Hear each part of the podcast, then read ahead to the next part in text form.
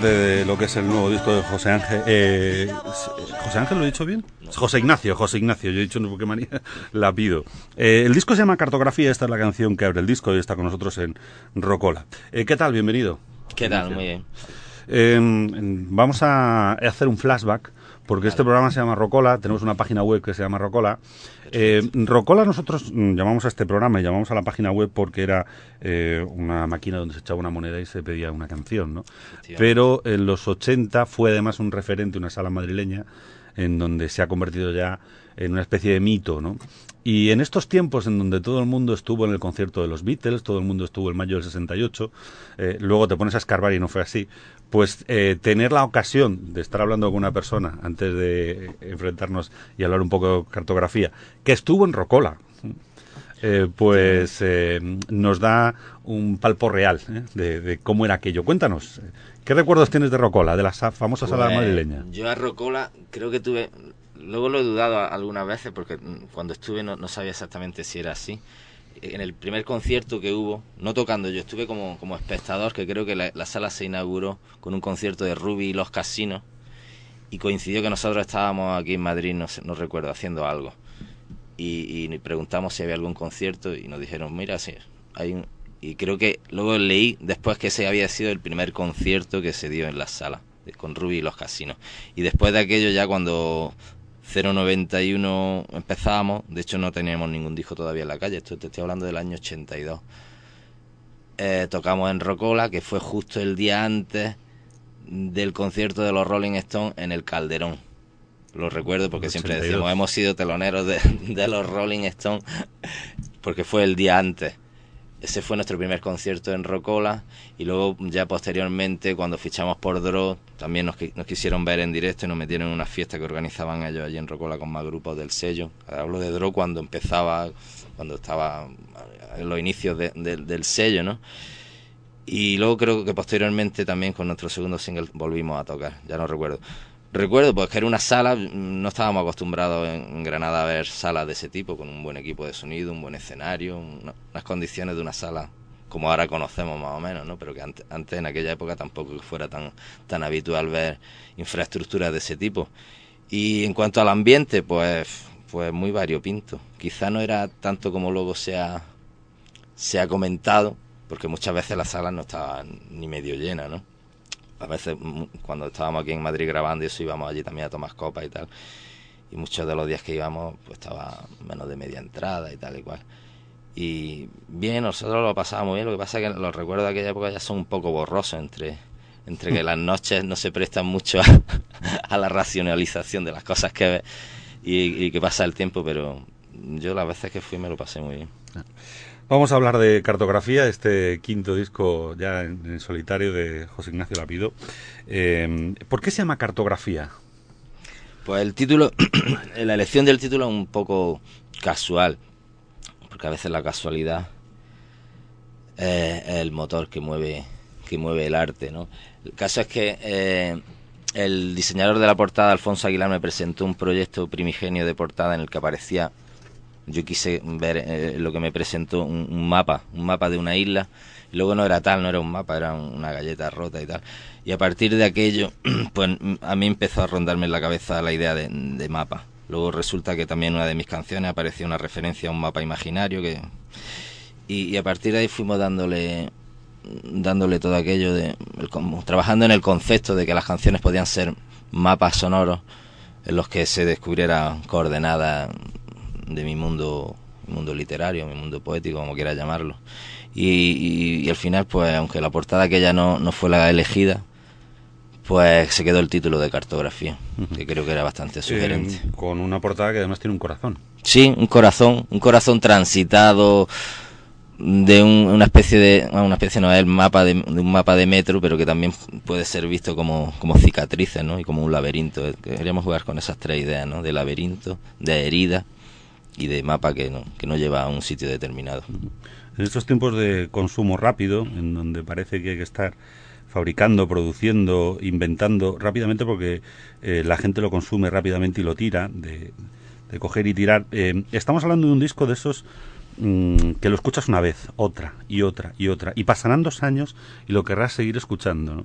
Y yo creo que una de las cosas, mm, eh, aparte del saber hacer, y tú acabas de, hablar de tu, tu faceta de escritor, que en muchos sitios hay mucha referencia sobre que si eres antes músico o poeta, eh, tiene que ver con la letra. Yo voy a ir poniendo algunas canciones que no sé si es mejor traer a alguien que las recite antes, que sería también buena idea, pero esta, por ejemplo, me gusta mucho.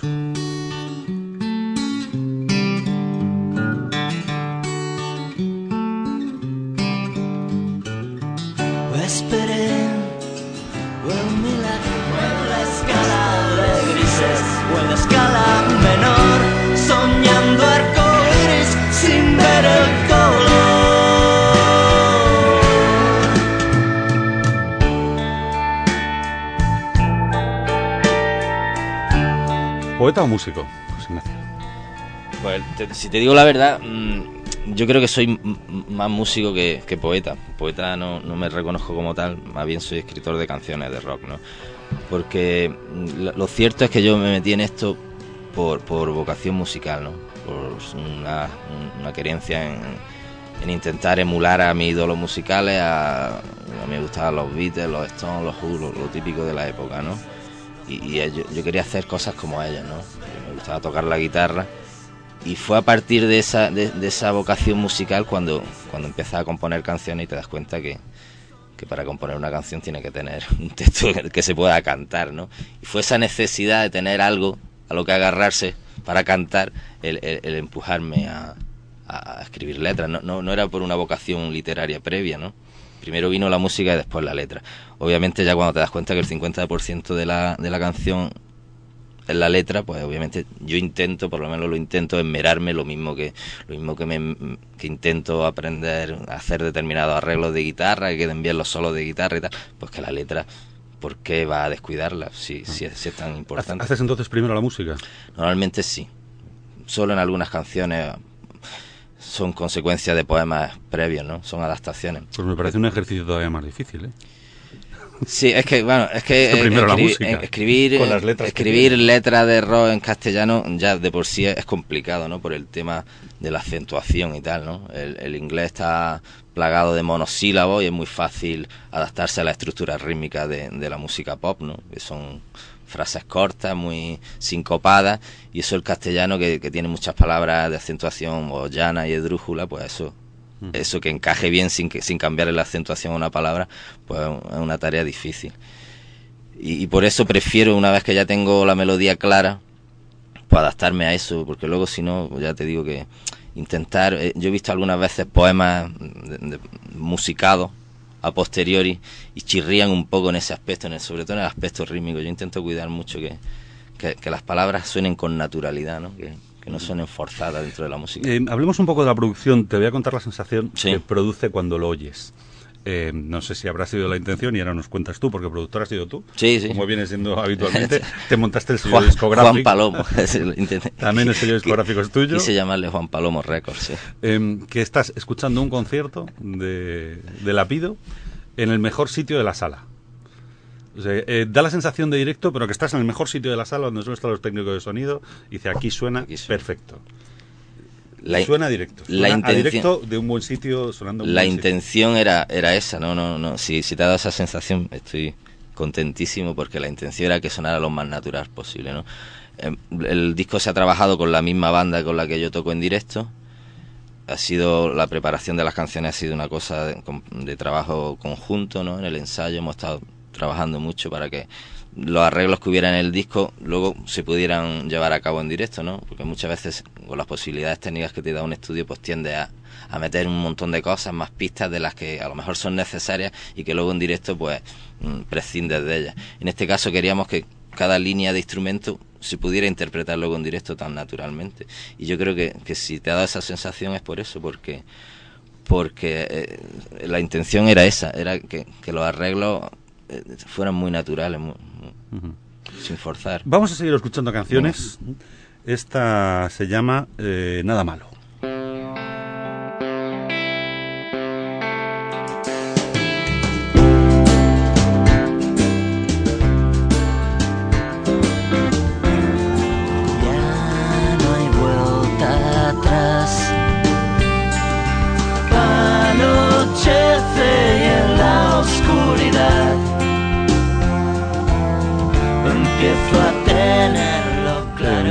Primero que me llamó la atención es la forma de cantar esta canción. Sí, es un registro que habitualmente no, no utilizo, un registro de una octava más baja. Y yo creía, vamos, pensé a la hora de grabar la canción que le venía bien bajarle la tonalidad y, pegarme mucho la boca a la hora de cantar al micro, quitando el antipop ese que se suele poner en los estudios para y que sonara muy cercano, ¿no? Creía que, que la letra de la canción le iba bien esa, esa cercanía, ¿no? Esa desnudez de la voz. Em, tú cuando estabas en 091, cuando tenías 091, habitualmente no cantabas. No, era el guitarrista. Y, compositor de buena parte de las canciones, ¿no? Sí, yo era el compositor y el guitarrista. Sí, en, el momento, bueno, este es tu quinto ya disco, pero en el momento que tuviste que saltar tú a estar delante, no, no el guitarrista, porque ya sabe que los conciertos normalmente la, primero que mira la gente es el, donde está el cantante y luego ya se va fijando en detalles, ¿no? Em, ¿Te costó? ¿Cómo te sentiste? Sí, sí, me costó bastante, sobre todo en, el plano psicológico, ¿no? Porque el hecho de ser guitarrista durante 14 años en una banda, bien, eh, vamos, tiene su complicación, pero es, una situación cómoda. Está en un lado del escenario y si las cosas van mal, al que le tiran cosas es al cantante, ¿no? Normalmente. Pero aparte de eso, eh, el hecho de, sentirte tu protagonista y, foco de atención de las miradas, yo que soy bastante tímido, pues ya en el plano psicológico me, me costaba hacerme la idea. Lo que pasa que una vez que te... ¿Ahora? Ya me he acostumbrado, ya llevo, son 10 años ya delante del micro, ya, ya me he acostumbrado y lo hago de una forma más natural pero que una vez que te metías en el escenario, pues era como el que el torero que sale a la plaza, o, sales corriendo para que no te pille el toro, o, lo toreas, y en este caso tocaba torearlo. Y en estos tiempos de regresos. Regreso, sí. Que se habla tanto, bueno, se habla tanto, ¿no? O sea, ya los últimos tequila, o sea, que ya. Sí, eso era impensable. Aquí, donde estás tú, estuvo Alejo Steve, el que juró y perjuró que en la vida. Sí, sí, sí. Hace tres años. Yo ya, después de lo de tequila y de otros tantísimos grupos que, que han vuelto, cuando eh, ni se me pasaba por la imaginación que digo, yo siempre he dicho que 091 no vamos a volver, pero digo, ya estaré siendo demasiado radical en mi, en mi afirmación, porque ya se han vuelto tequila, ya no sé quién puede hablar más. Porque han vuelto grupos incluso cuyo cantante había muerto. Por ejemplo, yo he visto giras de, de, Queen sin, sin, sin, Freddie Mercury. De Triana. sin ninguno de Triana. es decir, que cosas más raras. Robando frases a tele para la promo. Sí, sí, sí. No, nosotros, vamos, en principio ninguno de los miembros originales del grupo tenemos intención de volver. No sé, mañana a lo mejor viene el cantante y dice formado C90. Pero en principio no, creo que los 14 años que estuvimos juntos fueron estupendos. Yo aprendí todo lo que sé de música con la banda pero creo que quisimos cortar en su momento porque creíamos que habíamos dado todo lo que podíamos dar artísticamente y, no forzar la máquina. Yo creo que las cosas cuando se alargan demasiado se tienden a pudrirse y, además yo ya llevo mi carrera en solitario hace mucho tiempo y creo que estoy muy contento con lo que estoy haciendo. Oye, déjame preguntarte una cosa más sobre 091, que era algo cuando eh, yo era semiadolescente por aquella época, un poquito más. Sí. Em, siempre decíamos, esto de 091 es de polis encriptado. ¿Qué tenía? O sea, lo comparábamos mucho. En aquellos momentos también estaba Polis. sí, no, el, nombre surgió a principios del año 80, muy a principio cuando nosotros estábamos imbuidos un poco con la fiebre del punk rock. Y, y los grupos ingleses de aquella época pues tenían muchos nombres así muy pues así, muy, en la onda, con números, con siglas, eh, había uno que se llama XTC y había otro que se llama un grupo punk que luego lo vi en Londres a mediados de los 80 que me gustaba mucho, que se llama 999, que es el teléfono de, la policía en Londres. Y pues cuando eres muy joven y tiendes siempre a, imitar lo que, lo que te gusta y, dijimos, ah, ¿por qué no nos ponemos nosotros el número de la policía? Luego nos arrepentimos más tarde y tal, pero bueno, se quedó ahí y ya eso es difícil de cambiar. Vamos a seguir escuchando más canciones. Eh, la última que cierra el disco es, eh, es larga, pero tiene tres minutos finales de esos que, hablando del pasado, a mí me recuerdan a muchas cosas.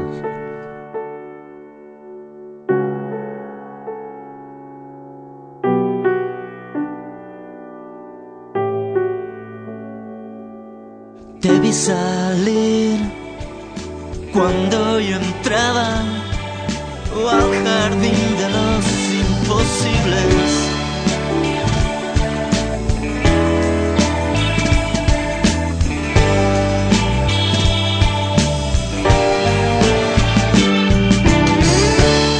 mucho la atención sobre todo esta parte final, ¿no? que parecía que se había acabado la canción y llega esta parte instrumental. A mí me recordaba muchas cosas que había escuchado en bandas de los 70, en donde siempre había unos momentos mm, yo les decía, vamos a, reposar la letra.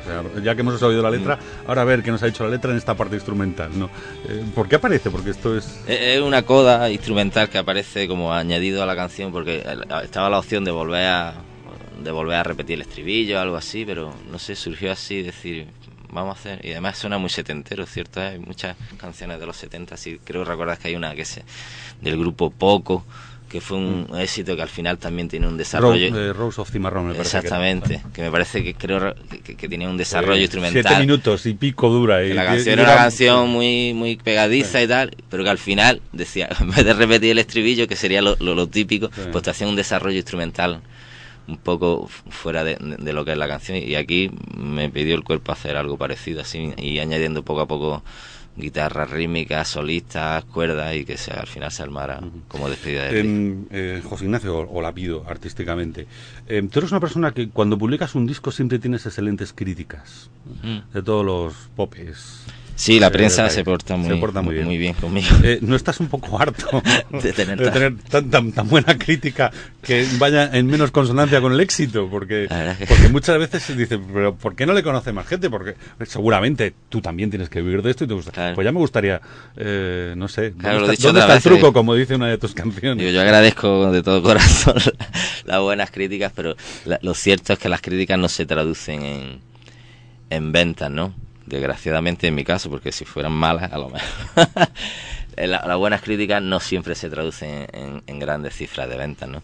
Yo no sé lo, que sucede, pero bueno, tampoco yo creo que muchas veces que hay que coincidir con, con la con el, con la corriente de gusto mayoritario, ¿no? Y rara vez mi música ha, ha entrado dentro de esa corriente. Quizá ahora los tiros van por otra parte y, es cuestión de adaptarse o de hacer lo que tú crees realmente de corazón que tienes que hacer, ¿no? en mi caso, pues siempre he preferido mantener una independencia artística, de criterio artístico, antes que dejarme llevar por, por la corriente del momento, ¿no? Que son muy cambiantes y a veces contradictorias, ¿no? Y que seguro que mm, con el oficio y los años que tienes sabes hacerlo muy bien, es decir, de saber los trucos de los éxitos. Hombre, obviamente se sabe lo, que en ese momento, en el momento determinado, es lo que lo que está mandando, ¿no? Y a lo largo de todos los años que llevo grabando discos, pues me he dado cuenta de cómo van cambiando la, los parámetros de, de valoración musical. Pero en todo caso, una cosa que has comentado tú antes, que decías que que este disco pueda oírlo dentro de un año, dentro de... Dentro. Eso, eso es lo que a mí realmente me recompensa, ¿no? Porque mm, lo, penoso para mí sería coger un disco que yo grababa hace cinco años y que me diera un poco de vergüenza escucharlo, pues, decir, ¿cómo hice yo esto hace cinco años, no? Yo por eso quizá tardo un poco más de la cuenta en sacar disco y disco porque soy muy autocrítico con mi propia obra y selecciono mucho y, y, al final quedan las canciones que yo creo que, que van a perdurar en el tiempo, ¿no? Afortunadamente de conciertos no vas mal, o por lo menos cuando das un concierto suele estar bastante lleno. Sí, bueno, la, mi público no es demasiado numeroso, pero sí tengo un público, puedo decir que afortunadamente que bastante fiel, ¿no? Y son gente que está ahí siempre esperando a que salga un disco nuevo con mucha ilusión, con mucho cariño, y luego los conciertos que duda cabe que, que responden, ¿no? ¿Vas con la misma banda con la que Sí, la misma, exactamente, los mismos músicos que grabaron el disco son los que los que vienen a, los conciertos. Yo creo que eso es una ventaja a la hora de, darle vida a las canciones. Pues muchas gracias por estar con nosotros aquí en, La Rocola. A vosotros, encantado de estar dentro de, de una máquina de discos.